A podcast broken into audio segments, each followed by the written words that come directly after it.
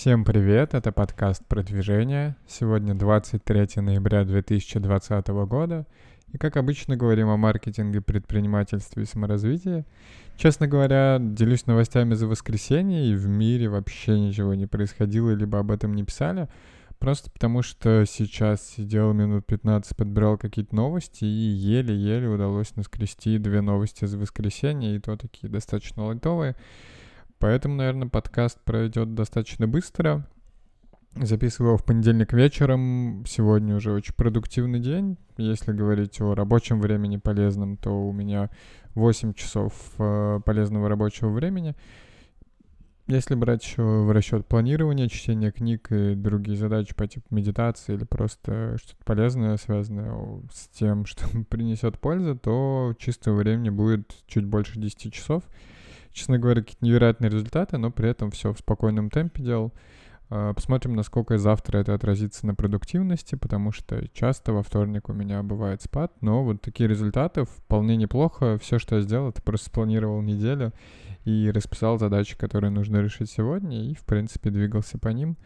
А, получилось, да, что делал задачи по трем проектам, по бизнесу, по саморазвитию, по, по фрилансу и по работе, и, в принципе, получилось достаточно неплохо. Если говорить о бизнесе, то все не так однозначно, просто потому что собирался подписывать контракт. Я в конце прошлой недели говорил, что мы заключаем контракт еще с одной компанией на разработку гиперказуальных игр, что будем с ними теститься, они будут оплачивать разработку за прототип. И в целом, если все отлично, то то будем работать с ними дальше. Ну, то есть, точнее, по этому контракту мы должны были сразу начать с ними работать.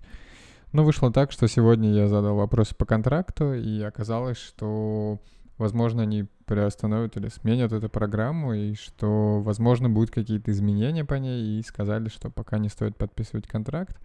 Это, опять же, показывает, насколько мир бизнеса вообще бывает хрупким, в том плане, что, ладно, здесь, окей, у нас есть партнеры, с которыми, с которыми мы работаем, и это не так обидно, потому что есть на что переключиться, есть э, что дальше делать. Эм, но в целом, да, то есть по факту уже выслали контракт, договорились подписать, и какие-то обстоятельства бывают случаются. Наверное, когда привлекаешь инвестиции или уже готов продать компанию, то это в разы обиднее. Но, ну и сумма, конечно, тоже больше, но вот такой опыт, но в принципе не расстроился, ждем пока новостей, потому что, возможно, все-таки подпишем с ними контракт. Так что какие-то такие новости за сегодня, да, много всего сделал. А теперь перейдем к парочке новостей, про которые я прочитал. А, первое это то, что в России Анаферон получил премию «Товар года 2020». Э, соответственно, заявил это научный руководитель ООО э, Материя Медика, Холдинг, не знаю, что за компания, но в целом, что Анаферон, я думаю, все знают, что это гомеопатия, и очень неприятно, когда такие вещи получают э, большие призы. Непонятно, насколько, конечно, большая премия товар года, э, но звучит издевательски по отношению к людям, и когда советуют его в аптеках, и когда врачи его предлагают, поэтому, не знаю, очень грустно за медицину в этом плане. Понятно, что у них есть комиссии какие-то, которые они зарабатывают от этого, но в целом достаточно печально, и не хотелось бы, чтобы такие вещи становились товаром года, и что печальнее всего, что люди в это верят, и многие используют гомеопатию и думают, что это помогает. Еще одна новость на воскресенье — это то, что у россиян не хватает денег э, на мясо. Соответственно, такие данные привел э, генеральный директор Черкизова, это один из самых крупных производителей птицы и свинины. Это все основано на нормативах Минздрава. Соответственно, в целом э, в год люди должны потреблять 73 килограмма мяса, а, но 20-25 миллионов потребляют ниже, ниже рекомендованных норм, не более 50 килограмм мяса. И он говорит, что это социально незащищенный слой населения, и, к сожалению, из-за ковида их доля будет расти.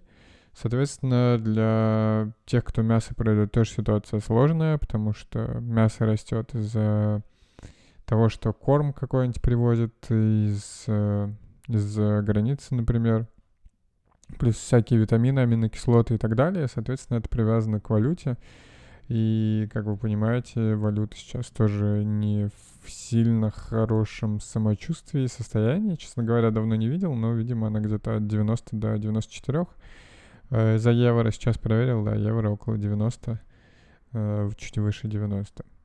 Соответственно, Михайлов, э, гендиректор, и говорит, что для, в целом для большинства россиян, к сожалению, э, с 35-40% средств тратится на еду, и это очень печальные цифры. Так что не знаю, к чему это приведет. Наша власть заявляет, что все отлично, мы скоро выйдем из кризиса, но это каждый год происходит.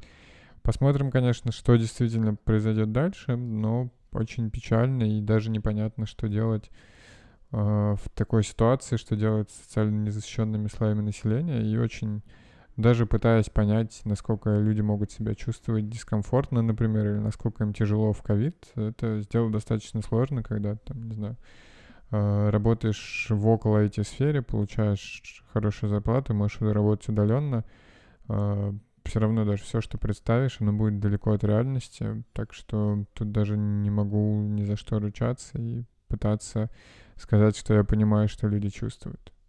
Вот такой какой-то печальный выпуск э, получился за воскресенье, но при этом отлично поработал, да, много стараюсь для того, чтобы двигаться дальше. На этом на сегодня все. С вами был я, Александр Нечаев. Подписывайтесь на подкаст, если еще не сделали этого. Вставляйте отзывы, потому что это помогает ранжированию и продвижению подкаста. И, конечно, приходите слушать подкаст завтра, потому что это самая лучшая поддержка, которую вы можете оказать. Услышимся!